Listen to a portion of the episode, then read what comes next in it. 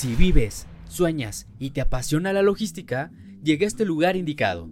Aquí escucharás de voz de nuestros invitados su trayectoria, anécdotas, consejos y temas de interés relacionado con la logística, en un ambiente relajado y entre amigos. Así que prepárate.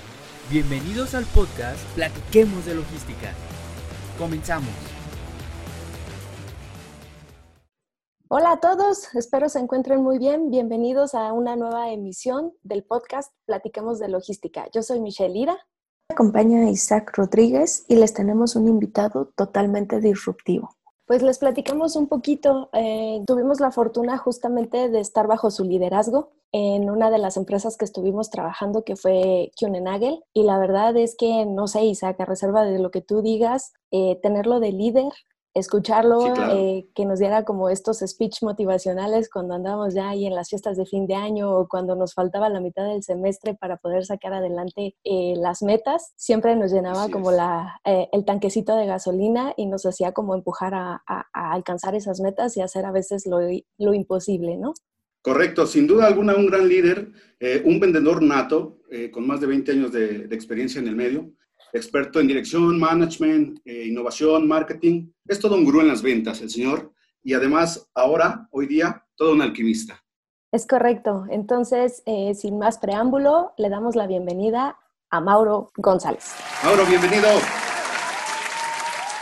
¿Cómo estás? gracias. Me, me, emocionaron los dos, la verdad, honestamente, me dejaron sin palabras. Este, se los digo de corazón. Ahora digo, por la gente que nos va a estar escuchando, pero a ustedes los estoy viendo. wow, eh, la verdad que uno a veces no, no, no es consciente de, algunas cosas que hace o que dice para bien y para mal, y que después de haber trabajado con ustedes, este, escuchar esa introducción, la verdad que me llena, me llena el corazón, me llena de orgullo, me llena de ganas de, de seguir haciendo, a seguir haciendo cosas. Eh, la verdad que gracias, muchas, muchas gracias, honestamente. gracias a ti por haber aceptado la, invitación. Eh, justamente como platicábamos cuando, cuando estábamos este, hablando de armar este episodio y de, de, todas estas cuestiones, nosotros a ti te consideramos como una de las personalidades que siempre empuja en la logística, ¿no? Que siempre, siempre anda marcando tendencia y para nosotros era súper importante que, que, fueras parte del episodio, del programa, entonces te lo agradecemos muchísimo. No, de nada, un placer, este, un gusto poder estar charlando con, con amigos y, y, poder apoyar a, a, este formato. La verdad es que cada vez vamos a ir viendo más, hablando de innovación, vamos a ver más este, emprendedores como ustedes haciendo estas cosas y, y la verdad que los felicito porque está muy linda la idea, está muy amena y ojalá que después de todo lo que charlemos a la gente le guste y le sirva, ¿no? Mau, vamos a empezar un poquito con em, cómo llegaste a la logística, qué estudiaste. ¿Cómo llegué a la logística? ¿Qué estudié? Bueno, la verdad que te soy sincero, llegué por error.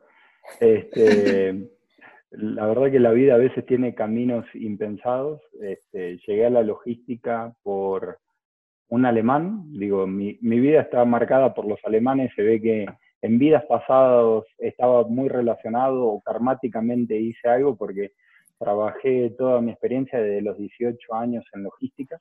Conocí un, un, alemán en, en, el aeropuerto internacional de Seiza. Yo con 18 años estaba trabajando en el free shop de, de, del aeropuerto. Y, bueno, en Argentina. Este, en Argentina, exactamente. Y bueno, él era el jefe de mi hermano mi hermano me, cada vez que, él viajaba me decía, por favor, atendelo bien, fíjate hacer algo, esto y otro. Hasta que un día él viajaba muchísimo y, y un día este, se le había retrasado el vuelo, me invitó a tomar un café, yo tenía un break, empezamos a hablar y me dice, bueno, me vendiste mitad de la tienda que necesitaba y mitad de la tienda que no necesitaba. ¿Por qué no te venís a trabajar conmigo? Yo tenía mis reservas en ese momento porque digo, yo no, no, estaba estudiando logística, de hecho había arranqué estudiando administración de empresas y después estudié recursos humanos este, en la universidad, primero en la Universidad de Buenos Aires, administración de empresas y, y recursos humanos en, en, la Universidad de Lomas de Zamora, de, que es de la zona de donde soy. Y conocía de logística o de, comercio internacional porque mi papá había tenido unas empresas de importación y exportación, pero la verdad que no conocía mucho, ¿no? Y, fue muy gracioso la primera semana con, esta persona, que es un gran amigo hoy en día, lo, quiero muchísimo. Eh, digo, después creo que vos me ibas a preguntar algo sobre mentores. E, ese fue mi primer gran mentor, este, que, es Jörn Schmerzal. Eh, él, aparte de manejar Argentina, manejaba Latinoamérica y bueno, entro a trabajar con él. Yo feliz, imagínate que trabajaba en el aeropuerto de 2 de la mañana eh, o 4 de la mañana hasta las 2 y media de la tarde, eh, dos días, y dos días de 2 y media de la tarde hasta las 12 de la noche, y dos días descansaba. en los turnos de noche podía llegar hasta las 12 de la noche o hasta las 4 de la mañana, eran turnos rotativos, era 2, 2 y 2 descansos. Este, yo tuve una situación medio particular, este, familiar, el, mejor amigo de mi papá lo estafó, cerró la empresa, y, y, de tener, no te digo que una posición este, de clase alta, pero sí una clase media muy buena, pasé a tener que trabajar para mantener a mi familia, por eso con 18 años estaba trabajando en el, en el free shop. Y, y fue una locura. O sea, mis compañeros o mis amigos se iban de antro o se iban a bailar y me pasaban a tocar bocina y yo estaba vestidito con el uniforme del aeropuerto para ir a trabajar, ¿no? Entonces, haber podido tener la posibilidad de trabajar este, de lunes a viernes, de ocho y media a seis de la tarde, yo era feliz. Y el primer día que llegué a la compañía esta alemana, este, me reciben con un libro gigante y me sientan a anotar todos los BLs, pasarlos, eh, transcribirlos a mano en el libro. Y yo me agarraba la cabeza y yo decía, ¿qué estoy haciendo acá? El alemán me agarra y me dice, mira, este, yo te traje para vender, pero antes de pasar a vender, tenés que aprender de marítimo, de aéreo, de terrestre, de aduana y de carga de proyectos. Recién después vas a vender. yo me sentí estafado, te soy sincero, porque dije, me trajo como vendedor y yo ahora tengo que hacer todo esto. Bueno, está bien, estudio, lo hago. Arranqué copiando esos BLs a mano y yo lo miraba y no entendía para qué, porque digo, este, si tenemos computadoras, si tenemos sistemas. Y él me decía, bueno, si se va la luz, ¿qué hacemos? ¿no? O sea, la mejor forma de aprender es que empieces de esta forma manual. Bueno, una semana después yo ya estaba harto de, de traspasar BLs a mano y como soy demasiado inquieto, le llevé una estadística con todas las entradas, salidas, banderas, productos, clientes.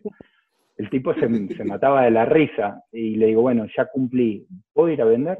Y me dice, mira, creo que no me entendiste. Este, tenés que pasar por todos los departamentos y eso calculo que va a ser de 3 a 5 años. Yo, yo, no sabía, yo no sabía si en ese momento estrangularlo, matarlo, este, volverme al aeropuerto y de repente el alemán me mira y me dice, nosotros, nuestro sistema de aprendizaje es así. Si no te gusta, ahí tenés la puerta. Y híjole, ahí, ahí me ganó en el orgullo, porque siendo argentino, ya lo saben, el orgullo es algo fundamental y dije, este alemán no me va a ganar. Y me quedé y le dije, ¿cuántos años cree usted que voy a dar vuelta en todos los departamentos? Mínimo tres años. Lo hice, lo hice en un año y medio. De cada gerente me tenía, me tenía que ir firmando, este, me tenía que ir firmando de que había aprendido todo, que había hecho todo, que sabía hacerlo, etc. Y hoy en día estoy más que agradecido porque eh, esa persona fue la que me enseñó todo y hoy y se terminó convirtiendo no solamente en uno de mis mejores amigos, sino también en, en el padrino de mi casamiento, ¿no? Entonces, este, por eso vuelvo a repetir, yo llegué por error, porque quería salir del aeropuerto y tener un trabajo normal y después me quedé anclado en el mundo de la logística. La verdad que gracias a Dios este, tuve, tuve una muy buena familia, unos padres que, que, me enseñaron mucho lo que es la parte del sacrificio, del trabajo y de, de luchar por lo que uno quiere. Este, mi mamá siempre decía que, este, los problemas y las soluciones están dentro de uno y si uno se enfoca, se enfoca en eso, puede sacarlo adelante. Este, por eso un, poquito, si se acuerdan, cuando hablábamos mucho en Kiana Nagel sobre sobre cómo lograr las cosas, yo les hablaba mucho de columna A, columna B, ¿no? Columna A lo que uno controla y columna B lo que no controla. Y cuando alguien se mete eso en la cabeza de enfocarse en lo que uno puede hacer, la verdad que el mundo es ilimitado de lo que, de lo que se puede hacer. Te da otro panorama. Te da otro panorama, te da otra energía, te, te relacionas distinto con la gente, este, te responsabilizas de las cosas buenas y malas que hiciste o que estás haciendo, eh, sin echarle culpas a los demás. Y la verdad es que este, cambias la gente alrededor. Ese es el verdadero significado de que cuando cambia uno, cambia, cambia el mundo a su alrededor. ¿no? Entonces, cuando pasan, esas, cuando pasan las cosas malas, ahí es donde creo que eh, se ve el carácter de las personas y lo que distingue es la acción. Lo que uno hace o deja de hacer es lo que lo define y, y ahí es donde te das cuenta de que estás hecho. Entonces las cosas buenas también te ayudan a, a, salir, a aprender, a celebrar, y las cosas malas te, te sacan de tu zona de confort y, y, te obligan a, a, transformarte, ¿no?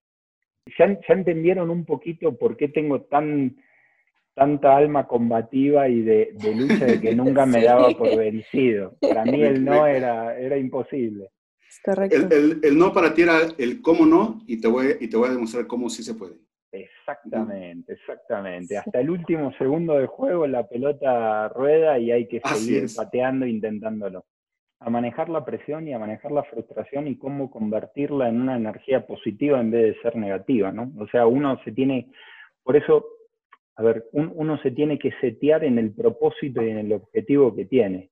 Y el mío, les voy a ser muy sincero, si, si en algún momento Jorn escucha, habla español perfecto, si, habla, si escucha este post y se lo, se lo, voy a estar mandando, este, en ese momento yo lo quería matar. Eh, mi único objetivo era lograr vencer a ese, esa meta que me habían puesto, decir, no, vos menos de tres años no pasaste por todos los departamentos y como que terminaste, ¿no? Entonces, sí. a mí cada vez que me pican el orgullo y que me dicen, no, no se puede, hacer de cuenta de que el, yo lo que escucho adentro es, sí te voy a demostrar que sí se puede. Eso es bueno y es malo y hay que saber controlarlo porque si no la gente sabe qué botones apretarte. Claro. Pero, pero sí, manejar la frustración, manejar la frustración es, es, difícil y la presión y la presión también, ¿no? Y mientras más alto estás, es más solitario y más difícil de manejar. Claro. Sí, me imagino, porque vives la batalla un poquito tú solo, porque es justamente mover a, a, tanta gente y en algunos casos eres el héroe y en otros casos eres el villano, ¿no? Entonces creo que sí es, es bastante complicado. Creo que me escucharon decir más de una vez que Batman tenía razón, muere siendo un héroe o vive lo suficiente para convertirlo. Es correcto. O sea, llegó, llegó, llegó, un momento de que este, te peleas con tu jefe, te peleas con tus pares, te peleas con, con, tu gente, no le puedes contar una cosa a uno, no le puedes contar a otro. Es, es, es interesante. La verdad que, digo, ahora viendo en retrospectiva todo lo que hicimos cuando trabajamos juntos en, en Nagel, la verdad que me saco el sombrero no solamente por la empresa, la organización, sino también por, por la gente en México. Ustedes saben que, digo, y ahí por ahí viene la beta de recursos humanos. Para mí la gente siempre ha sido lo más importante, este, cuidarlos, poder este, hacer algo distinto con respecto a eso, porque sin, sin la gente correcta no, no existe la organización, ¿no? Y como hablábamos, a veces hemos tenido, no sé qué tanto ustedes se acuerdan o no, pero hemos tenido crecimiento doble dígito durante años sí. continuos cuando otros no crecían, o hasta llegar hasta el 50-60% de crecimiento en un año, que era una bestialidad y eso se debe a la gente. Entonces, este, sí, sí, el tema, eh, el tema es importante, el tema de armar equipo, de tener buena gente, de poder cuidarlos. Y, y la verdad que es, es un orgullo mirando para atrás lo que hicimos. También, como por ahí les he dicho, ¿no? Uno aprende las cosas buenas, las cosas malas que ha hecho, a veces es normal equivocarse, uno todo está en un proceso de aprendizaje y hoy hablaba con un cliente que le decía, lo que estoy capitalizando más son los errores que los aciertos. Porque Seguro. por ahí es poder transmitir esa experiencia y haber sucedido, haber pasado por una transformación organizacional y hoy en día muchas compañías que están innovando, están cambiando, necesitan eso. ¿no? Yo creo que lo que yo más apreciaba eh, de ti como líder era que yo, a mí me había tocado estar en otras empresas y el, el top management eh, te encontraba en el elevador, te encontraba en la puerta y no te saludaba, ¿sabes?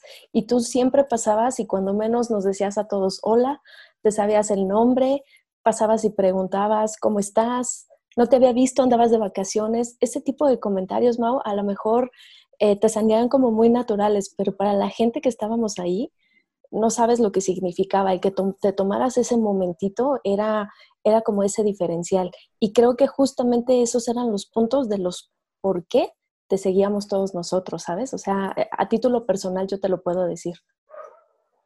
Ah, muchas gracias. Te digo que, le digo en serio, chicos, me están, me están haciendo emocionar. Este, yo creo que, yo creo que el tema de, de gente, eso viene mucho nuevamente, ¿no? De mis viejos, de mi papá, de mi mamá. Este, me enseñaron siempre de que no importa en qué posición estés, si, si estás arriba, si estás abajo, y no importa con quién estés hablando, todos merecemos el mismo respeto, la misma atención. Em, cuidar, cuidar esos detalles sí es importante y sí, sí crean ese vínculo, esa confianza. Yo, por ejemplo, uno, de los temas que, siempre quise es ser muy cuidadoso con, mi equipo, ¿no? Y, si estuvieran algunos de los que estaban como vicepresidente de directores acá, se van a reír y me van a decir, cuando nos tenía que pegar nos mataba y sé que a veces, sé, que, era muy duro, pero también no permitía que nada ni nadie de afuera le diga ni le haga nada, ¿no? Eh, para mí el equipo es eso. lo que siempre les traté de transmitir de la filosofía de, del Barça, de poder tener un equipo, una forma de jugar, ir, ir enseñándole a la gente desde de, las divisiones inferiores cómo, cómo queríamos hacer las cosas, no era de la boca para afuera, yo realmente lo vivo y realmente me comprometo, soy un apasionado de lo que hago y nuevamente, para mí la gente es la que hace la diferencia. O sea, una compañía puede tener más tecnología, menos tecnología, este, soluciones, tamaño, pero cuando hay un grupo de individuos que realmente conforman un sistema y, se entregan de cuerpo y alma en un compromiso colectivo, no hay nada ni nadie que los pare. Entonces, este, sí, justo, justo. ¿Cuánto tiempo duraste en esta empresa donde te dieron como estas bases? Y de ahí, ¿cómo fue el brinco justo a España? A ver, cuéntanos un poquito, por favor. Mira, en esa, en esa empresa que era Bachman, ya, no, no, existe más, pero en su momento en Latinoamérica era era uno de los pioneros de, logística, por sobre todo en commodities y carga de proyectos. Eh, hice, estuve casi cuatro años, sí, cuatro años, hasta que el alemán este se fue. Me quiso llevar con él a Alemania, yo estaba terminando de estudiar la universidad, este, hice toda la carrera de noche este, estudiando y trabajando a la vez. Yo tenía un compromiso con, mi mamá que iba a terminar la, la universidad. Era una invitación para irme a trabajar con él, pero no a Alemania, sino a España, y de ahí me fui a, España un tiempo, este, con otra compañía que era Hellman, este, me fui para allá, y la verdad que la pasé genial, este, estuve ahí como eh, desarrollador de este, marítimo y aéreo entre Europa y Latinoamérica, entonces era un híbrido entre operaciones y ventas, lo que hoy en día para ahí sería un, un root o un trade lane manager. este, y después de ahí salté para, para México, vine con otra compañía que, que, ya no existe, que se llama Rodelisenfeld, también alemana, siguiendo la línea de los alemanes. Y, y bueno, estuve 10 meses con, con, ellos, 11 meses, y después, este, después pasé a Kiona Nagel, ¿no? O sea, la historia arrancó súper mal porque vine sin conocer México, las condiciones no eran buenas, este, la verdad que la pasé ese primer año fatal, hasta que después entré en Kiona Nagel y la verdad que hice una súper linda carrera, muy agradecido con, con Kiona Nagel, la verdad que me dio, me dio absolutamente todo, ¿no? Sí. ¿Y entonces de qué, de qué entraste en Kione? ¿Directo a ventas? Mira, en QNE arranqué como eh, jefe de Route Managers en ese momento. Después tomé la dirección de ventas de International Forwarding, marítimo y aéreo. y al año tomé la vicepresidencia de ventas y marketing, que era ya la parte de, internacional y de contract logistics. Este, después de eso hice, creo que en el año 2009, paralelamente a lo de ventas y marketing, como soy inquieto, hice Overland, la parte de terrestre, un año. Después la, la entregué, seguí en ventas y marketing. Estuve en todo el tema de desarrollo estratégico de mediano largo plazo de Canadá, Estados Unidos y México a, nivel regional, ayudando en, la, en el diseño, la creación y la implementación de la estrategia de, de la compañía. Y después, bueno, del 2012 a, a la fecha, este, 2000 hasta febrero, sí, enero, febrero de 2018 tomé, tomé la presidencia de la compañía. La verdad que fue un reto este, mayúsculo. Ahora miro para atrás y digo, ¿qué hicieron, qué hicieron en ponerme ahí? Tenía 34 años, latino, viniendo de ventas. Este, el primero viniendo de ventas venía toda la gente, creo que estaba esperando cuándo se caía la, organización y, la verdad que la historia, digo, nuevamente, con cosas buenas, cosas malas, pero la verdad que lo que hicimos fue, fue impresionante y, y creo que armamos un muy buen equipo, ¿no? O sea, este, todos, ventas, operaciones, eh, finanzas, calidad, seguridad, IT, este, legal, todos, todos, realmente todos los chicos, la verdad, espectacular.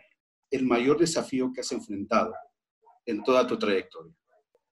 Eh, lo más difícil que me pasó, ¿qué quieres saber? ¿A nivel personal o profesional? Ambos, cuéntanos. Mira, a nivel, a nivel personal te diría que fue el año 2017 cuando fallece mi papá y mi mamá con tres meses de diferencia uno de otro, ¿no? O sea, mi papá, mi papá sí, sí, venía de una enfermedad, mi mamá este, fue un, un aneurisma que la verdad que no nadie lo tenía en los planes, menos después de tres meses del otro. Fue como haber recibido un cross de derecha, irme a la lona y cuando me estoy levantando viene el otro. Claro la verdad que eso, e, eso es difícil porque independientemente que uno, uno sabe que el orden de la vida, y eso mi, mi papá y mi mamá siempre me lo explicaron, ¿no? Lo natural en, en, la vida es que se vayan primero los padres y que se queden los hijos. Lo anormal es cuando pasa al revés. Pero un, en esos momentos uno no deja de, de, pensar la cabeza de qué hice, hice bien, hice mal en irme, este, sabía que había un precio por pagar, mis hijos, este, mi familia. Ahí, ahí entra uno a replantearse muchísimas cosas y creo que eso a nivel personal fue creo que lo más, lo más difícil que, me pasó, ¿no? Eh, a, nivel profesional te diría, eh, creo que lo más difícil fue reinventarme todo el tiempo.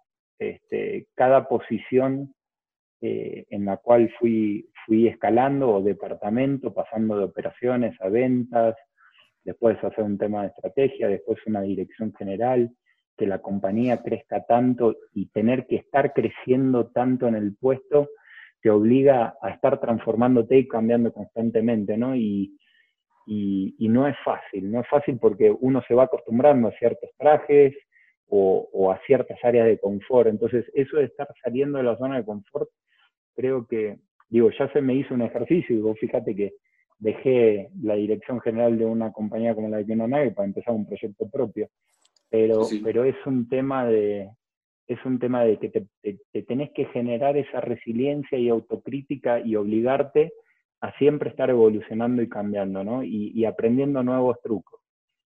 ¿Y cómo lo, cómo lo haces, Mau? ¿A través de qué? ¿A través de lecturas? Digo, un poquito como para las nuevas generaciones que nos están escuchando, ¿cuál sería como, como justo tus, tus consejos para, para lograr hacer esta reinvención?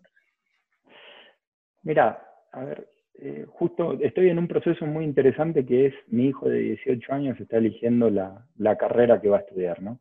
Entonces, este, como todo padre, uno tiene que darle consejos o tiene que ayudar a guiarlo, pero sin, sin ser invasivo y a veces es una línea muy, muy delgada. Eh, yo siempre digo que para mí el secreto del éxito radica en estudiar o hacer lo que, lo que a uno le apasiona, entender para qué uno es bueno, que a veces no es lo mismo que lo que te apasiona, este, hacer las cosas, tratar de hacer las cosas bien a la primera, y eso tiene que ver mucho con un tema de, preparación y de tratar de, ser, eh, de buscar una excelencia, ¿no? Y, la otra es tratar de ser lo mejor en lo que haga. Yo siempre le, digo a mi hijo y a mi hija este, que no importa lo que ellos elijan, siempre y cuando cumplan esas cuatro reglas y se sientan orgullosos de lo que hacen. Disfruten lo que hacen y traten de, ser el mejor, ¿no? O sea, si vas a limpiar cristales, sea el mejor limpia cristales que exista. Eso no falla. Este, y cuando uno está energéticamente y en objetivos todo alineado, el universo, la energía y todo se complota para que las cosas sucedan positivos.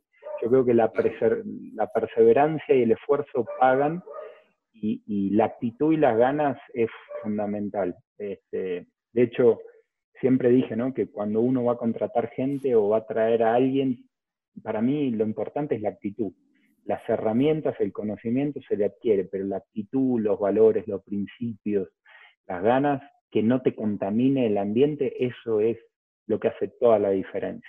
Ahí es donde, donde realmente armás 300 espartanos y vas a luchar contra el imperio persa y lograste lo imposible. Entonces, sí es preparándose mucho. A mí me apasiona mucho el tema de, de aprender, de conocer completamente. Hoy en día la tecnología y las posibilidades que hay te dan, te permiten leer libros, ver videos, este, entender cómo algunas personas hicieron ciertas cosas. Y cuando, cuando uno se va abocando a eso, va pudiendo desarrollar esos skills para ir reinventándose. Ahora, también necesitas una, un equipo que te vaya ayudando, que te vaya aguantando que conozcas tus fortalezas, tus debilidades, que, te complementen.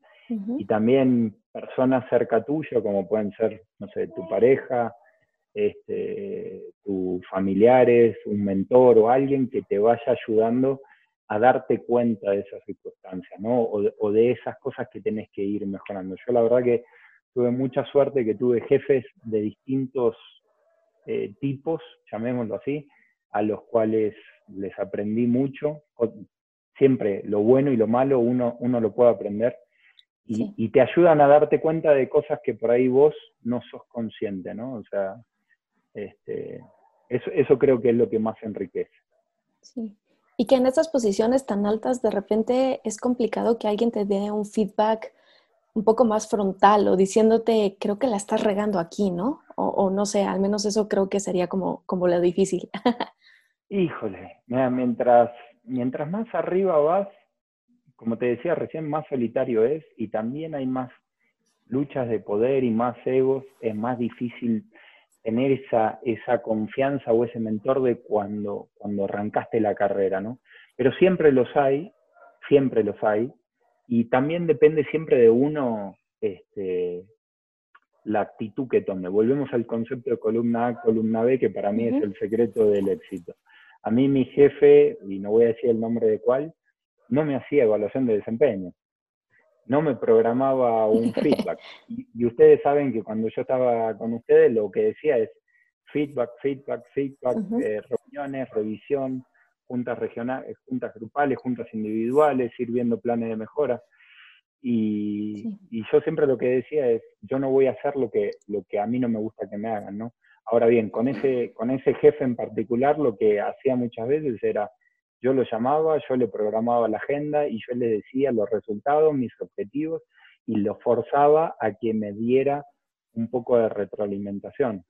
Ahora, también he tenido jefes muy buenos en los que por ahí te dan una retroalimentación no tanto formal, pero sí informal de situaciones o eventos donde si uno está abierto a escuchar, eh, te abren los ojos a cosas que por ahí vos no veías, ¿no? O sea, a veces en discusiones o temas, cómo reaccionás uno cuando, cuando tiene algunas cuestiones, este, pierde objetividad o perdés la, la, posibilidad de verte a vos mismo. Y si confías en la otra persona y estás un poquito abierto, este, te, dan, te dan buen feedback. ¿Cómo te aseguras que, que, que de verdad entendamos para dónde vamos? Ese, es un lindo tema y creo que tocaste parabólicamente sin, sin, sin quererlo, no sé si lo hiciste a propósito o no.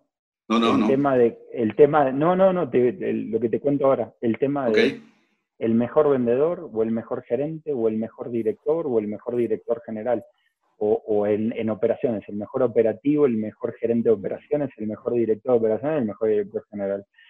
Ahí es donde hablamos de la transformación y, y del cambio, ¿no? Y nuevamente, hablando de, de nuestra vida pasada, eh, si vos te acordás cuando, cuando armamos la estrategia de México 2020, era un plan que no solamente tenía un objetivo en cuanto a crecimiento como compañía, sino que íbamos poniendo ciertos milestones y, y, sí. y, metas intermedias y que después cada departamento, no importaba si era un producto marítimo, aeroterrestre, almacenaje, distribución, o un área funcional, recursos humanos, este, IT, calidad, seguridad, etcétera, finanzas, este, tenía que ir armando sus propios, sus propios planes.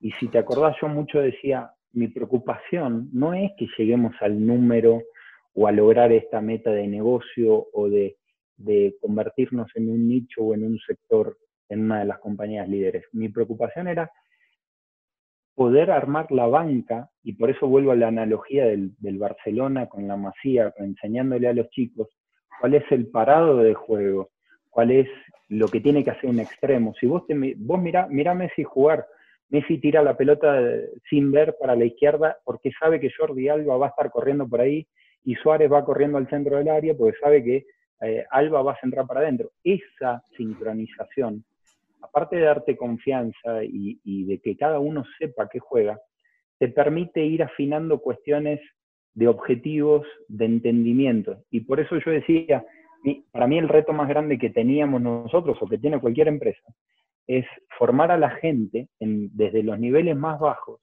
y poder ir entendiendo que cada uno lo va haciendo. Y ahora con esta respuesta creo que te va a cerrar un poquito más, porque en ese México 2020 yo estandaricé los objetivos corporativos o, o, de negocios para que la recepcionista tenga los mismos objetivos que yo tenía como director general. Para, no, obviamente que son alcances distintos. Yo estaba responsable claro. del presupuesto de la compañía, ella de optimizar el, las llamadas o ver que el cliente se le devuelva o ver de ciertas cuestiones. Pero de esa forma, todo el mundo empezaba a pensar en un sistema y todo el mundo claro. sabía que teníamos los mismos pilares o objetivos. Y si a eso le sumás que yo lo que estaba tratando de enseñarle a mis directores, a, perdón, vicepresidentes, directores, gerentes, supervisores, el tema del feedback y la charla, es un sistema de reforzar todo eso y que constantemente vayamos viendo que todo el mundo estemos caminando y alineados con el mismo objetivo. Obviamente que cada cabeza es un mundo, como bien dijiste, y creo que el challenge más grande pasa cuando uno empieza a brincar sobre el alcance, ¿no? Cuando vos estabas en operaciones, eh, ¿qué era lo que controlabas vos, Isaac? El producto LSL. Perfecto. ¿Y qué, controlabas, qué, qué controlabas vos directamente? Cuando vos la estás operación, en operativo, ¿eh? en operativo, no olvídate cuando estabas como líder de equipo, sino cuando vos estás operando, ¿qué era lo que vos controlabas? El, que la operación saliera bien, que cumpliéramos las salidas, no tener De- queja de los clientes. De tus clientes, que salga todo perfecto. Cuando Correcto. pasaste a supervisor, ya controlabas directamente y podías tocar a todos esos clientes. Eh, no, no, no, no. Es a salvo algunos, pero ya tienes un equipo a cargo, etcétera, etcétera. Exactamente. Y ahí, y ahí a- ahora me vas a entender también una analogía que siempre les dije. El mejor, el mejor jugador de fútbol no termina siendo el mejor técnico. Va a ser muy difícil que Messi sea, sea Guardiola, porque hay cuestiones de carácter y hay que cambiar y hay que enseñarle. Por eso lo que hablábamos en su momento era enseñarle al supervisor a supervisar, al gerente a gerenciar, al, al director a dirigir, porque Correcto. son skills y alcance distintos. Yo mientras más cerca estoy de la base, más puedo yo tocar, pero a, pa- a partir de que empiezo el programa ese de desprendimiento, tengo que emprender un, un viaje de, de aprender a soltar y aprender a confiar y armar equipos. Entonces yo como director general tenía que hacer eso. Entonces, un poquito para alinear esos objetivos y las cabezas era reforzar, estandarizar objetivos, definir sistemas de feedback y de medición, ver de hacer juntas regulares de contacto para ir reforzando el mensaje. confiando en que mi, mi, equipo directo estaba cascadeando el mensaje, pero también ir a ayudar a mi equipo directo a dar el mensaje eh, de, de, viva voz y poder hablar con la gente. Y también ir un poquito como haciendo un roadshow en todas las oficinas y en todos los grupos para que justamente por ahí lo que decía un poquito antes Mitch, ¿no? que, que todo el mundo se sienta parte de, de esa aventura o, o, o, de, ese, de ese riesgo. ¿no? Ah, la, la verdad que por eso, a ver, para mí el éxito y fracaso de cualquier empresa, siempre dije lo mismo, es arranca y termina en el departamento de recursos humanos. Si vos traes gente buena y formás gente buena y, y, promocionás gente este, con las actitudes correctas y la capacidad correcta, o sea, 50% de la batalla está, está ganada. Y bueno, gracias a Dios teníamos muy, buena gente, de hecho, por eso se convirtió en un promotor de talento México, ¿no? O sea, y eso es un tema que todos, todos contribuyeron. El nombre de México dentro de la organización estaba sumamente, sumamente alto, ¿no? ¿Qué, ¿Qué es lo que buscabas tú o qué tipo de skills buscabas para decir, sí te quiero como líder, sí te quiero como VP, sí te quiero como gerente? ¿Cómo qué era lo que buscabas aparte de la actitud? A ver, primero liderazgo, ¿no? O sea, que sea una persona que tenga, que tenga personalidad, que sea una persona que aguante vara, como dirían ustedes acá en México, que le gusten los retos, eh, que tenga una afinidad en cuanto al trato humano de la gente. Este, para mí eso era fundamental. Eh, lo segundo, obviamente, que sea una persona inquieta y que tenga ganas de evolucionar y, aprender, porque eso te lleva al conocimiento. Cuando uno tiene, tiene ganas de aprender, está permeable a aprender nuevos trucos, a aprender nuevas cosas. Y, en el plan que nosotros teníamos de transformación era, era gente que estaba aprendiendo, eso fue un, reto, que realmente esté dispuesta a enseñar, ¿no? O sea, que si uno va a querer crecer doble dígito año por año, lo que una de las cosas importantes que tiene que ver es que ese crecimiento venga soportado por la estructura, por la gente. Eh, hay gente que tiene miedo, los miedos te paralizan, este, y créanme que a veces es tan fuerte el miedo al fracaso como el miedo al éxito este, y, la gente se apalanca y no forma equipo, ¿no? Entonces, eh, si uno tiene una visión a mediano o largo plazo y quiere transformar, independientemente de la tecnología o procesos o lo que vaya a utilizar de innovación, tiene que tener el factor humano muy, muy presente para mí era, era un, punto clave. Después, obviamente, temas de, de, transparencia, gente que pueda hablar de frente, gente que, que te pueda decir, no, no estoy de acuerdo, este, yo jamás, jamás tuve problema con que alguien me diga, no, no estoy de acuerdo, o no me gusta, o opino otra cosa. Eso enriquece, esa dialéctica o esa charla te enriquece porque a veces uno lo ve desde su punto de vista y, si confía en el otro puede complementar, nadie es el dueño de la verdad. Y, también que, tenga ganas de luchar ¿no? por, lo suyo. Eso sin contar el conocimiento, que es un tema básico. ¿no? Se van a acordar de un reto este, cuando fue de que pasé de vicepresidente de ventas y marketing a director general, eso fue algo, algo bueno y malo. Lo bueno fue que conocía la organización de arriba abajo y había trabajado anteriormente muy de la mano con el presidente anterior. Y creo que, que, algo le aprendí para bien y a veces también para mal. Y lo bueno fue que, que me permitió agarrar el grip, creo que bastante rápido de lo que teníamos que hacer. A pesar de que yo estaba en una etapa de aprendizaje, yo creo que volviendo el tiempo para atrás, yo no estaba listo en ese momento para tomarlo, ¿no? Este, y lo malo fue de que me tocó ser jefe de mis pares, de mis compañeros. Y cuando uno, cuando uno va a una nueva organización, aunque estés en la misma compañía, y, y, es un país distinto o es un branch distinto, lo que sea, es mucho más fácil tener la distancia y en construir una relación de, jefe y, compañero de trabajo con otra dinámica, pero cuando ya sos par y pasás a estar arriba, híjole, al principio fue todo un terremoto, creo, para tanto para ellos como para mí poder encontrar el límite y, esas diferencias, ¿no? Eso, ese es un tema que, eh, vuelvo a repetir, creo que las compañías no enseñan antes de promocionar a la gente este, no solamente los skills para ser ahora supervisor, gerente o director, este, que son distintos al de la etapa anterior, pero sino también en la parte emocional a cómo manejarlo, poder desapegarse, poder ir trabajando en todo eso, es, no es fácil, no es fácil, es manejar muchos egos y muchos sentimientos, ¿no? Y por ejemplo, Mau, ahorita tú decías, eh, viendo como para atrás, no estaba listo. O fue como de, llega la oportunidad, la tomo y como dicen por ahí, por, en el camino lo voy aprendiendo. Mira, a ver, nadie, nadie que, que vaya a ser promocionado está 100% listo. O sea, el que te lo diga que sí es un argentino de, que recién acaba de, acaba de bajar del aeropuerto. No,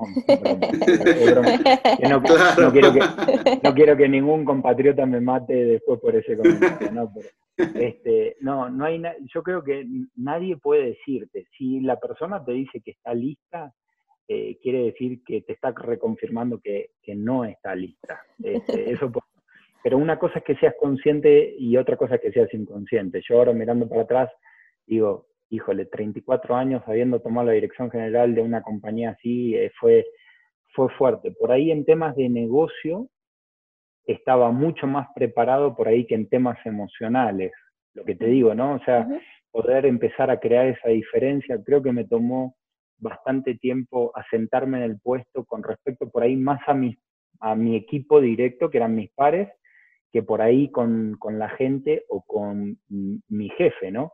Que fue el que me dio la oportunidad y el voto de confianza. Eh, no, no es fácil y creo que a todos en distintas medidas te, van a ir pasando.